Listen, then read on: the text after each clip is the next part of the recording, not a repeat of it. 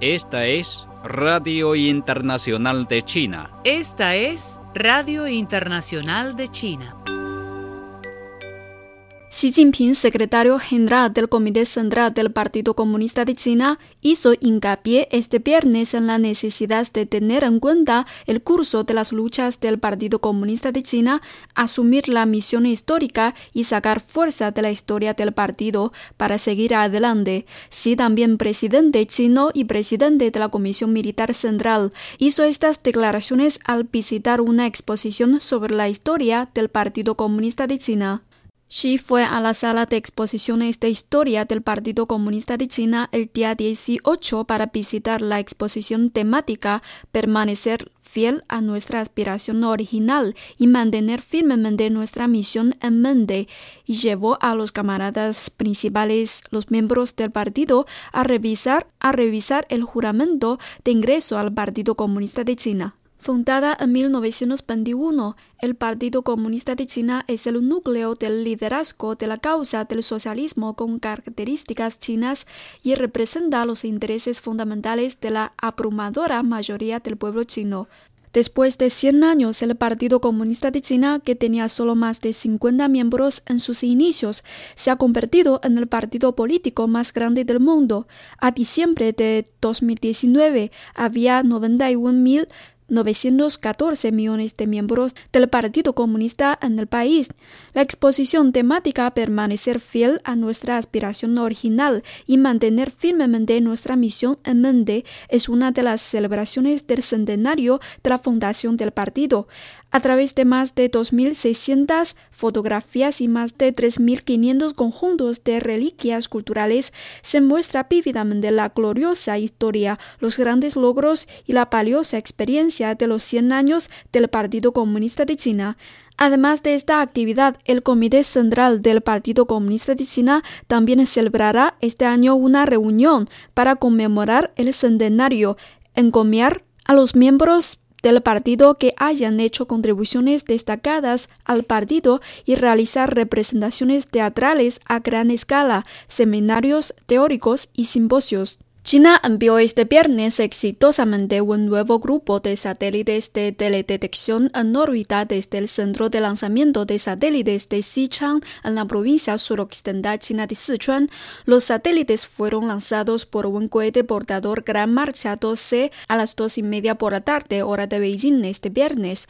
Este es el noveno grupo perteneciente a la familia Yaogan 30. También a bordo estaba el Tianqi 14, un satélite perteneciente a la constelación Tianqi, fue la misión número 375 de la serie de cohetes Gran Marcha. Del 16 al 17 de junio, la reunión de revisión de los proyectos de los Juegos Olímpicos de Invierno y Paralímpicos de Invierno de Beijing 2022 del Comité Olímpico Internacional, Comité Paralímpico Internacional, se llevó a cabo por vídeo. Durante la reunión, el comité organizador de los Juegos Olímpicos de Invierno de Beijing presentó el trabajo relacionado con el legado deportivo en la ceremonia de apertura. Las personas relevantes a cargo del comité organizador de los Juegos Olímpicos de Invierno de Beijing y expertos del Comité Olímpico Internacional y el Comité Paralímpico Internacional celebraron 16 reuniones paralelas y reuniones de resumen sobre deportes,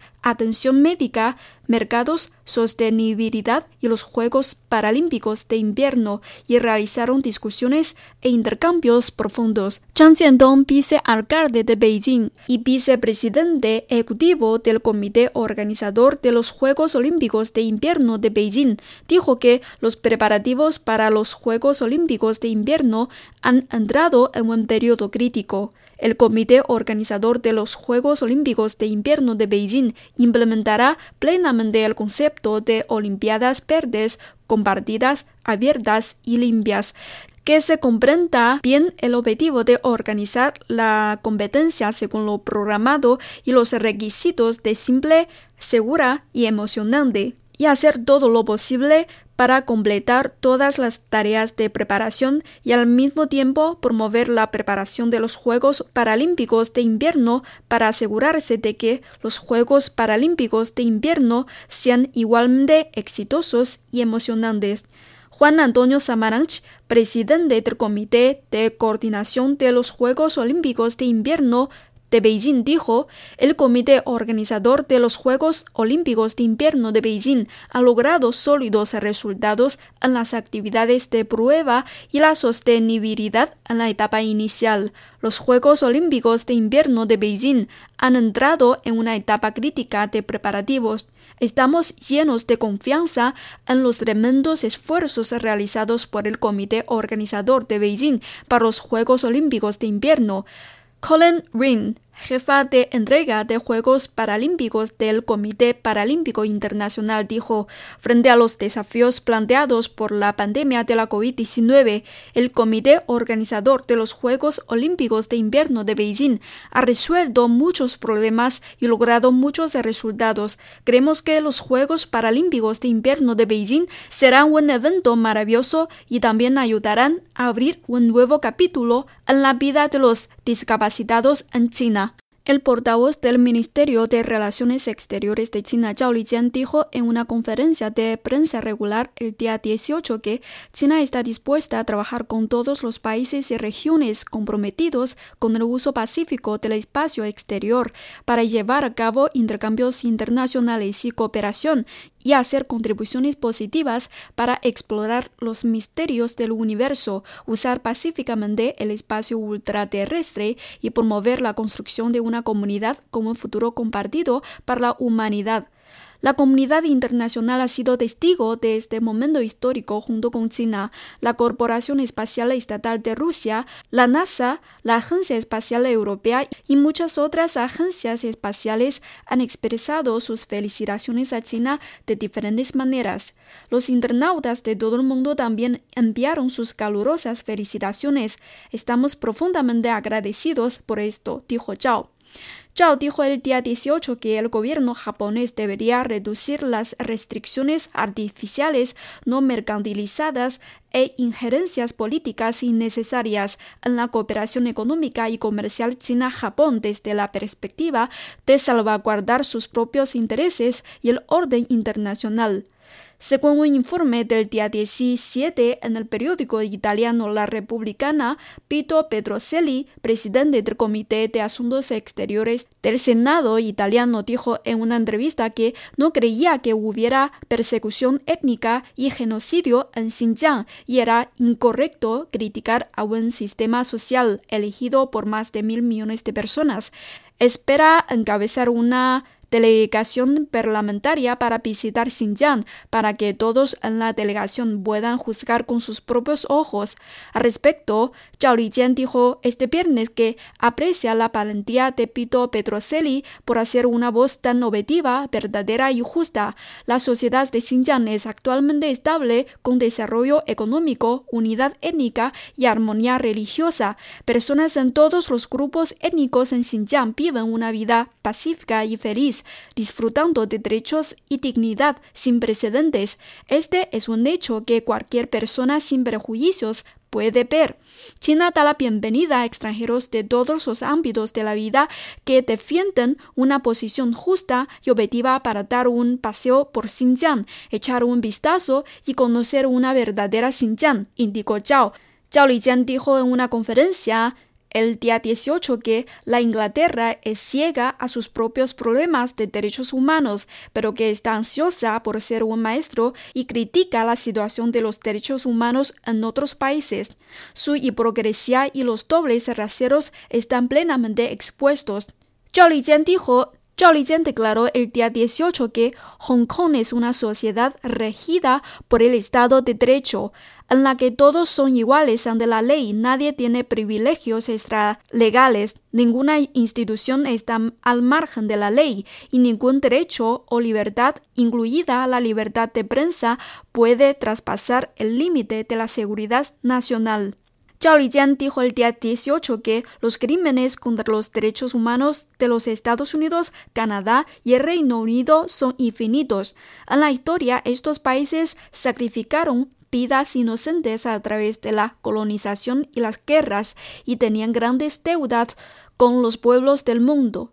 La difusión de la desinformación por de Canadá para incriminar a China en el Consejo de Derechos Humanos de las Naciones Unidas no es más que el uso de los derechos humanos como una herramienta política y está condenada al fracaso, dijo este jueves un alto diplomático chino, previo a la 47 sesión ordinaria del Consejo de Derechos Humanos de las Naciones Unidas, que está programada del 21 de junio al 13 de julio. Canadá está encabezando la elaboración de una declaración conjunta relacionada con Xinjiang en el diálogo interactivo sobre el informe anual de la alta comisionada de Naciones Unidas para los Derechos Humanos.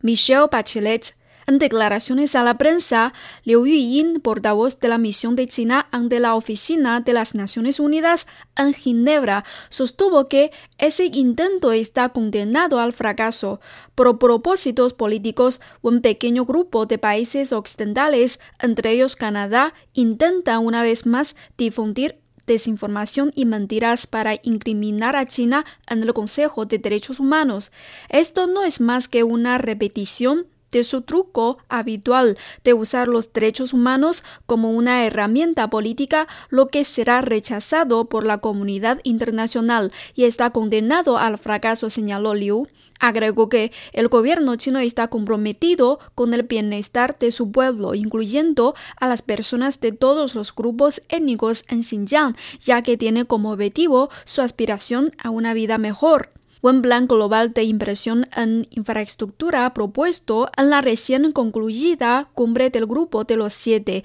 para hacer frente a la iniciativa de la Franja y la Ruta propuesta por China es un pretencioso ardidas de relaciones públicas, según un artículo publicado recientemente en la página web del medio de comunicación ruso Russia Today. En realidad, la llamada alternativa del G7 no es realmente una alternativa en absoluto. Se puede describir mejor como un pretencioso ardid de relaciones públicas que no aprecia los factores estructurales que han subrayado el éxito y atractivo de la iniciativa de la Franja y la Ruta. En primer lugar, señala el artículo firmado por Tom Faudy, un analista británico de política y relaciones internacionales. La popularidad de la iniciativa de la Franja y la Ruta se deriva del hecho de que China no pone condiciones políticas a las inversiones permitiendo a las naciones avanzar sin hacer concesiones a los gobiernos e instituciones occidentales que en el pasado utilizaron el financiamiento para el desarrollo con el fin de imponer amplios cambios políticos y económicos, dijo. La Cámara de Representantes de los Estados Unidos aprobó este jueves un proyecto de ley a favor de derogar una autorización para la guerra contra Irak que entró en vigor en 2002, un esfuerzo por restringir los poderes de guerra presidenciales. La Cámara de Representantes, liderada por los demócratas, aprobó el proyecto con 268 votos a favor y 161 en contra, entre ellos 49 votos a favor provinieron de congresistas republicanos. Después de casi 20 años de luchar por esto, finalmente estamos un paso más cerca de poner fin a las guerras para siempre, tuiteó la congresista Barbara Lin, también redactora del proyecto de derogación. Kim Jong-un, máximo líder de la República Popular Democrática de Corea, dijo el jueves que su país debe prepararse tanto para el diálogo como para la confrontación con los Estados Unidos, especialmente para la confrontación con el fin de proteger la dignidad, los intereses y el desarrollo independiente de la nación, informó este jueves la Agencia Central de Noticias de Corea. Según el informe, en la sesión del tercer día de la tercera sesión plenaria del octavo Comité Central del Partido de los Trabajadores de Corea, Kim revisó y evaluó los principales cambios que se están produciendo recientemente en la arena política internacional y el entorno externo del país e hizo un análisis detallado de la tendencia política de la administración estadounidense hacia Pyongyang. Kim aclaró las medidas estratégicas y tácticas apropiadas y la dirección de las actividades que se mantendrán en las relaciones con los Estados Unidos en los próximos días. Aviones de combate israelíes atacaron el jueves algunos puestos militares de las brigadas al-Qassam, el brazo armado del movimiento de resistencia islámico Hamas, que gobierna la franja de Gaza, según informaron fuentes de seguridad palestinas. Los medios israelíes señalaron que los ataques aéreos israelíes contra las instalaciones militares de Hamas se produjeron en respuesta al lanzamiento de docenas de globos incendiarios al sur de Israel desde Gaza por tercer día consecutivo.